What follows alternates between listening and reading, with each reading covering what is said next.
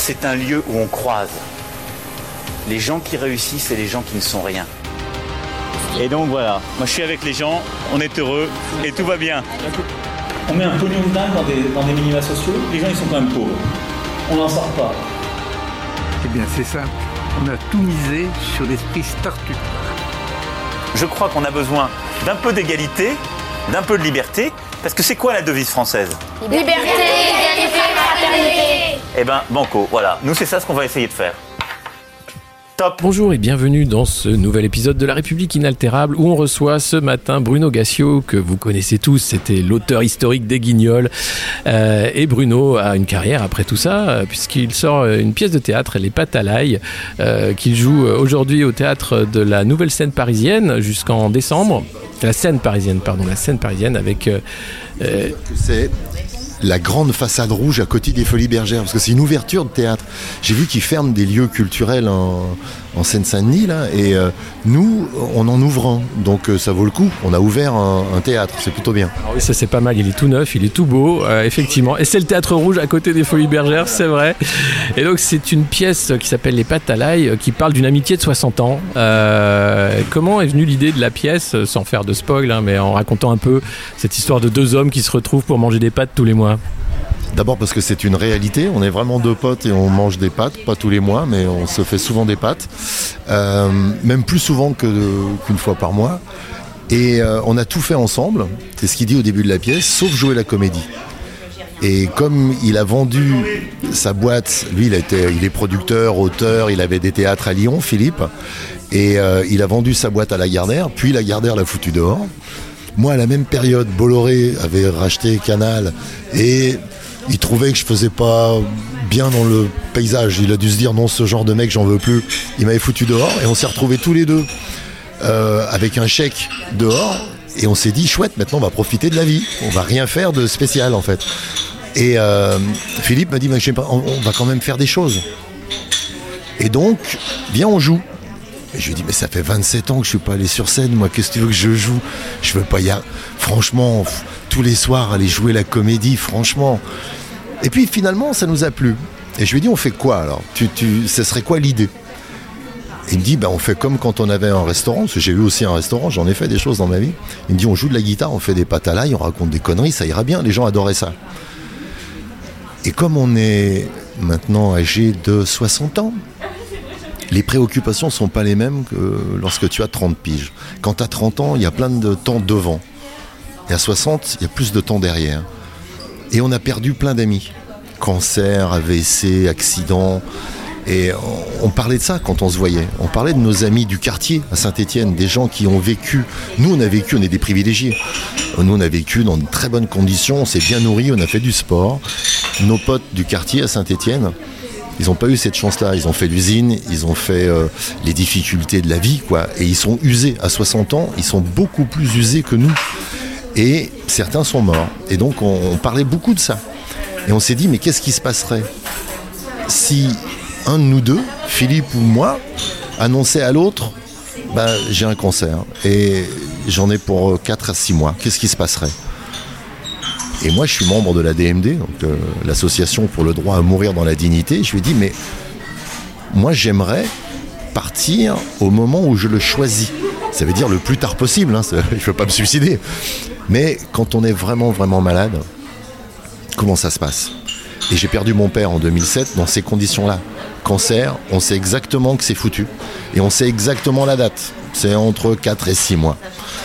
Donc, euh, sur 75 ans de vie, deux mois, c'est très court. hein. Et donc, qu'est-ce qu'on fait?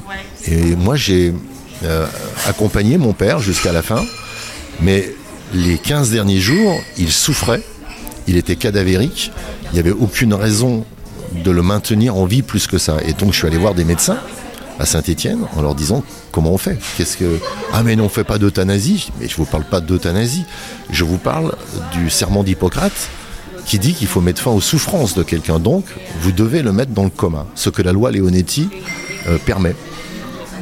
Donc, ils l'ont mis dans le coma avec cette petite subtilité où ils te disent quand ils mettent la seringue, jusque-là, c'est coma, au-delà, c'est létal. Et ils te disent rien. et il te laisse avec la seringue. Donc c'est à toi de faire un choix.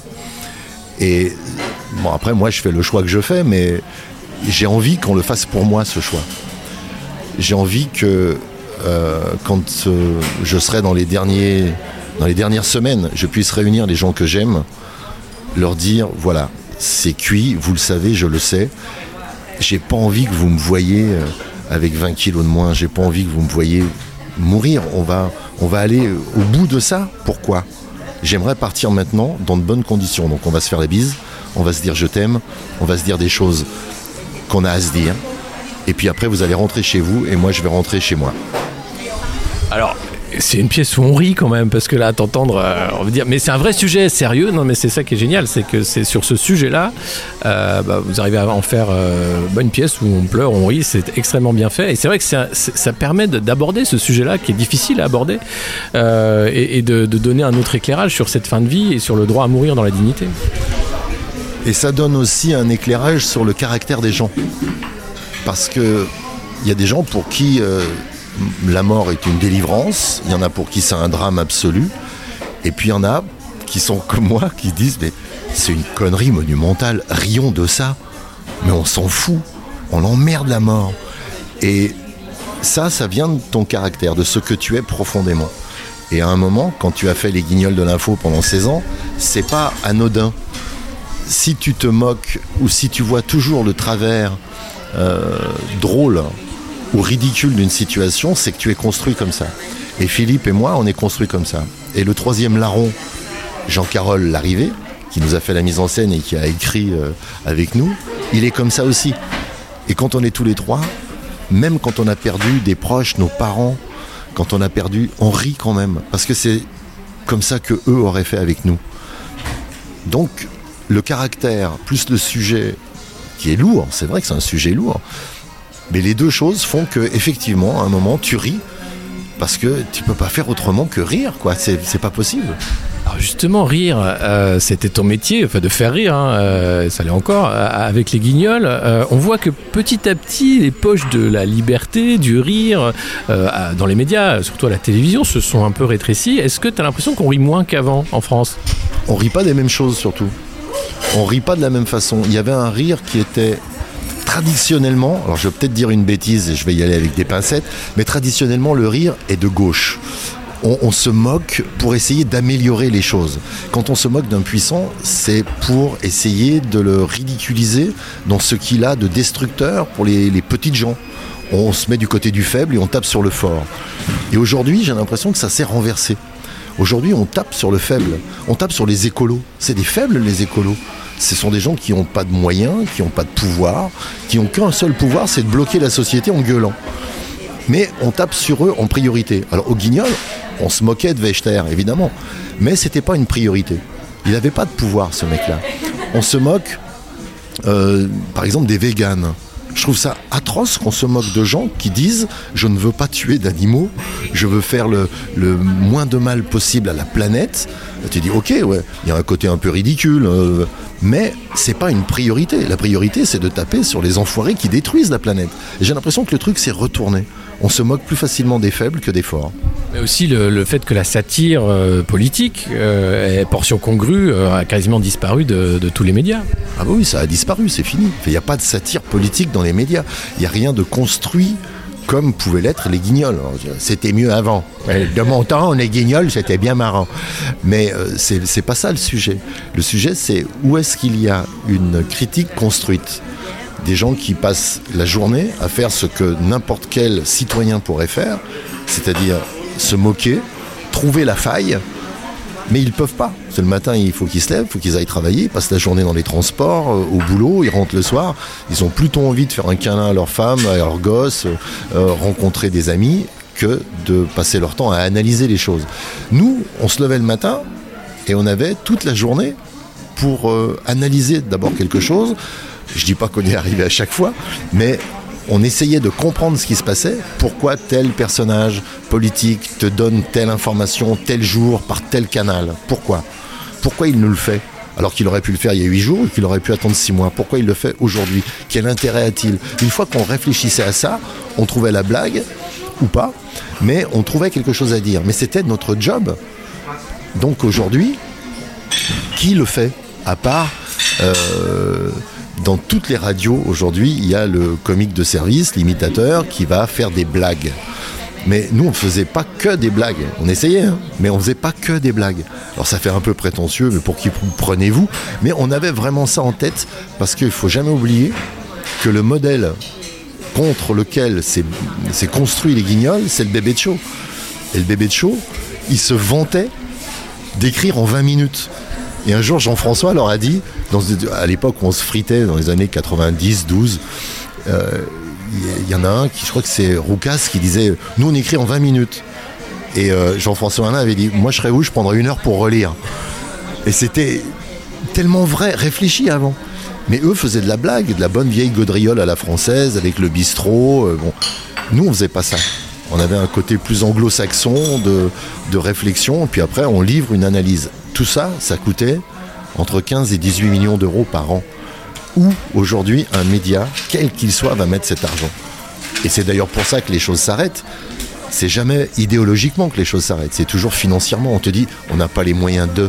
Je suis désolé, ah, ça aurait été tellement bien de faire ça. Malheureusement, on ne peut plus. Bah si, on peut ça coûte, mais ça rapportait beaucoup. Euh, c'était une émission phare de, Canal+, donc c'est un choix aussi à un moment de dire que finalement euh, euh, la satire ne serait censée ne pas rapporter d'audience. C'est un choix aussi peut-être des nouveaux propriétaires de refuser d'essayer une nouvelle satire, pas forcément des guignols à 18 millions d'euros, mais une autre façon de faire satire à la télévision.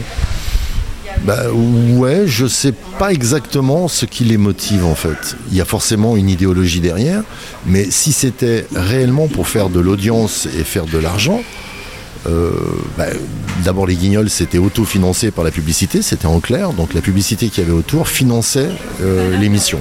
Faudrait vérifier, mais je crois que c'était financé complètement. La chaîne, Canal ne dépendait que de 7% de son budget pour la publicité. Le reste, c'est des abonnements. Donc c'était peanuts. Si un annonceur était pas content, il partait, il y en avait un autre qui venait, ça allait. C'était pas un problème. Je comprends pas la motivation d'aujourd'hui.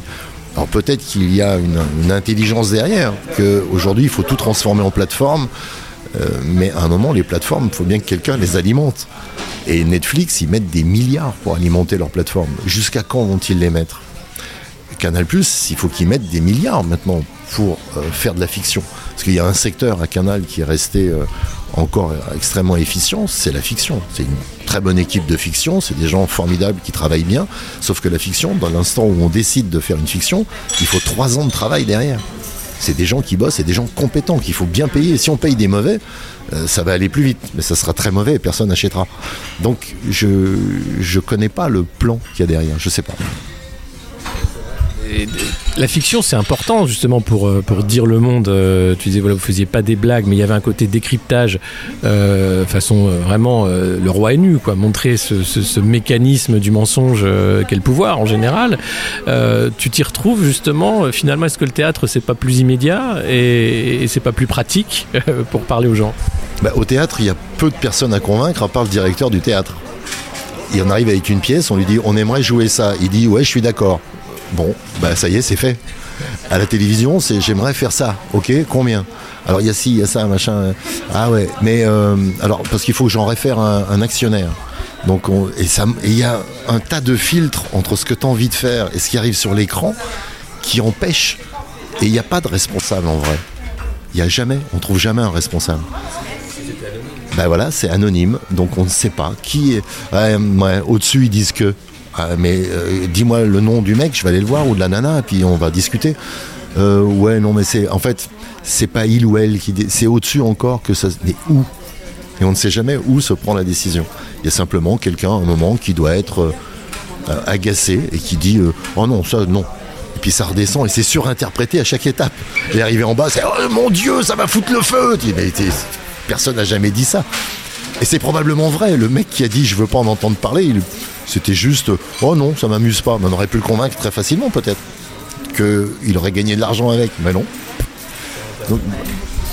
mais c'est euh, d'ailleurs l'idée. Euh, toi, tu as vécu une certaine liberté euh, à Canal jusqu'au moment où on a mis fin à, ta collaboration. comment ça se passait justement à cette époque-là? Est-ce que tu as le sentiment qu'on a perdu en liberté générale, hein, liberté d'expression au niveau de la société? On a perdu en bon patron. Moi, j'avais euh, les deux patrons, les trois patrons que j'ai eus, c'est Rousselet. André Rousselet se foutait complètement de la télé. Il disait juste euh, laissez-les faire ce qu'ils veulent parce que ça fait plaisir à des gens qui s'abonnent. Et il avait pour ça un, directeur général qui était Pierre Lescure, qui est un ancien journaliste. Enfin, qui est toujours, d'ailleurs, je ne sais même pas s'il est toujours journaliste. Mais pour qui la liberté et l'information vérifiée était la seule chose importante. Il n'y avait pas d'idéologie derrière. Mais il y avait une volonté de monter une entreprise qui gagne de l'argent. Et puis il y en avait un troisième, c'est Alain de Greff, qui lui regardait, il nous regardait un peu comme des fourmis ou des, des- des souris dans un labo. Moi, il m'a quand même plugué avec euh, Marc-Olivier Fogiel. À un moment, il a dit euh, si je mets lui et lui, il y a un truc qui va se passer, je sais pas quoi, il va se passer quelque chose. Et ça a marché, ça a donné un nom de plus, ça a donné des émissions, ça fonctionne. Et ces patrons avaient une vertu, c'est que aucun homme politique ne pouvait appeler une marionnette, c'est du latex, ça répond pas. Ils appelaient les patrons. Et jamais les patrons ne répercutaient les pressions.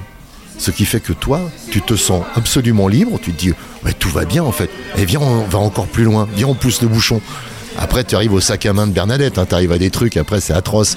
Mais personne ne nous a jamais dit, tu fais pas ça. Ou euh, Chirac est pas content, ou Sarkozy n'est pas content, ou quelqu'un s'est plaint.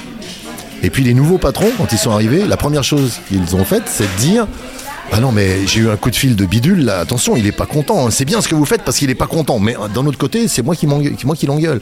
Et dans la minute, et même si nous, on était euh, assez étanches aux, pressions, quand on te dit trois, quatre fois de suite qu'un président de la République ou un ministre est pas content, quand on écrit, ça joue. Alors chez nous, ça jouait dans l'autre sens. Il est pas content, on va lui remettre. Mais chez certains auteurs, ça peut jouer dans l'autre sens. Ouh là là, on risque gros, peut-être notre place, peut-être notre salaire. Et comme nous, on était arrivé par effraction, on avait un énorme salaire, c'était monumental, mais on se disait, mais on s'en fout de le perdre, puisque avant on l'avait pas, on vivait quand même, donc ce serait pas très grave. Maintenant, à 60 piges, ça devient grave. Moi, je veux pas qu'on m'enlève ma retraite, par exemple. Voyez, je suis pas d'accord pour ça. Mais euh, après, après, ça devient sectoriel et personnel. C'est d'où la, maxime de, Chirac aussi sur le, manque euh, de donneurs euh, pour euh, la grève de couilles. C'est un peu ça non, qui, nous arrive. Ouais, mais c'est vrai qu'il y a. Mais non, mais c'est un lieu commun, tout le monde répète ça. Mais quand 9 milliardaires achètent les médias, ils les achètent pas pour faire de l'argent. On perd de l'argent avec un média. Donc on veut autre chose que ça. On veut de l'influence, ou pas de l'influence, mais que les autres n'en aient pas. On veut, on tarie. Au football, on fait ça. Y a des, au football, tu achètes un joueur pour pas que l'autre équipe l'ait. Et puis après, tu le mets sur le banc. Et tu dis, c'est l'autre, comme ça, l'autre l'a pas. Bon, ben, euh, ouais, mais c'est crétin. euh, toi, tu t'en sers pas. Ouais, mais je veux pas que l'autre gagne. Ah, d'accord. Bon, bah là, c'est pareil. Un milliardaire qui achète un média veut pas gagner de l'argent avec. Et c'est même pas de l'influence qu'il veut, parce qu'il sait qu'il en a peu. Euh, je, sais que tu vas dans ces médias-là, mais quand tu regardes les chiffres, il y a 100 000 bonhommes devant. Il y a 100 000 personnes, il n'y a que dalle. Alors ils te font croire, on est premier sur les 35 machins avec 0,4%. On a tout. Tu vas regarder les chiffres. Ça a été mon boulot de regarder des chiffres pendant longtemps. hein, je les avais tous. À un moment, tu dis, mais il y a 80 000 personnes devant. C'est le Stade de France. Ça représente rien, votre truc. Il y a 65 millions de Français. Ça, ça veut rien dire. Donc c'est pas pour ça. Il y a une autre raison. C'est pour que quelque chose ne circule pas. Et la chose qui ne doit pas circuler, c'est bah, c'est une pensée ou une autre possibilité. C'est le, le, Taina de, euh, de Thatcher. Il n'y a pas d'autre alternative. Il faut surtout pas qu'il y ait une autre alternative. Et quand autre alternative réussit à passer, il faut qu'elle soit amusante. Il faut qu'elle soit euh, euh, un peu utopique. Bon, allez, ce, serait pas mal, mais c'est impossible. Ben non, c'est pas impossible. Mais si jamais personne ne peut l'expliquer, alors ça restera une chose distrayante. Et c'est ce qu'ils veulent. La seule chose qui doit être euh, communiquée, c'est que la société dans laquelle on est, le marché régule tout, tout va bien, et c'est comme ça que ça doit marcher. Et pourtant, ça ne fonctionne pas. Bizarre, hein? Bizarre, oui. Bizarre qui est effectivement ce, ce petite musique, hein, comme on l'appelle, qui est tout le temps la même. Euh, et c'est vrai, oui, j'essaye de me battre euh, en plateau, euh, comme tu le vois, mais, c'est un peu. on a perdu les guignols, on en a gagné d'autres. hein. L'idée de ces plateaux, c'est une agitation permanente et c'est de l'infotainment. C'est pas que ça. C'est aussi qu'économiquement, c'est monstrueusement pas cher. Parce que vous avez parfois des cachets, mais pas tous. Moi, j'ai participé une fois à une émission avec Pascal Clark pendant quelques temps qui s'appelait On refait le monde. Et on était dans cette émission avec des éditorialistes du Figaro, de Libé. euh, de... Et un jour, on était dans le studio. Elle faisait ça à RTL. Elle a fait ça à un moment à RTL. Et dans le studio, un jour, je regarde les caméras, les, les écrans qui sont dans le studio, et je vois les mêmes autour de la table, moins moi, dans une autre chaîne de télé. Et je leur dis, mais vous êtes. euh, mais c'est dégueulasse votre truc là, vous allez vendre la même chose là-bas. Euh, et je me rendais compte que ils écrivaient un, édito dans le Figaro, dans un quotidien le matin. L'après-midi, ils allaient le vendre pour 300 balles à la radio. Et le soir, ils allaient le vendre pour 300 balles à la télé. Et moi, je leur disais, mais c'est injuste parce qu'il est 16h30. Et moi, je peux pas vous dire ce qu'on va mettre dans les guignols. Parce que il y a nos clients d'abord. Il y a les gens qui vont nous regarder. Et donc, euh, ouais, on refait pas le monde en fait, on refait l'édito. Et vous refaites l'édito trois fois. Et j'ai dit à Pascal, j'arrête et tout ça. Et les gens me disaient, mais tu peux pas arrêter, tu te rends compte, 300 balles. Je disais, mais moi, je suis pas payé. J'ai jamais voulu une paye. J'en ai une paye, elle est énorme Canal. Donc je veux pas d'argent pour dire ce que je pense. C'est pas un travail, on pose son cul, on dit ce qu'on pense. Arrêtez les gars, j'ai pas écrit. Ou alors j'écris un édito, vraiment, on me paye pour un édito, on me laisse mon espace, et puis euh, j'ai pas à discuter avec des gens après. Euh, mais ce type d'émission coûte rien. Donc tu mets quatre mecs autour d'une table qui hurlent, ça coûte, euh, je sais pas, allez, on va dire, je vais faire ça à la louche, mais 10 000 balles de l'heure, alors qu'en fiction, on est à euh, 600 000. Donc, tu vois, il n'y a pas de... Il n'y a pas de photo, tu, tu peux pas. Donc, euh, si tu fais des émissions de flux de cette façon-là, bah, ça coûte rien et ça rapporte pas grand-chose, mais ça rapporte un peu. Et quand des gens ont comme objectif, non pas de faire de l'audience ou de faire euh, euh, de, je sais pas, de, de l'éducation ou de la culture, ou apprendre des choses, quand c'est pas l'objectif des actionnaires, ça marche très bien ce genre d'émission. Pourquoi on irait s'emmerder et essayer de faire des trucs chers Surtout, oui, c'est ça, vu le nombre de personnes qui regardent, et, ça fait une petite euh, musique euh, qui sert à, rien, on va le dire. Bah, merci beaucoup Bruno. Euh, je rappelle la, pièce, Les l'ail, euh, à la scène parisienne, ce petit théâtre rouge à côté des Folies Bergères, jusqu'en décembre, c'est ça, tous les soirs à 19h, 19h, voilà. Et on passe un très bon moment, on peut trouver les billets qui sont en vente un peu partout, et voilà. Merci. Merci à toi.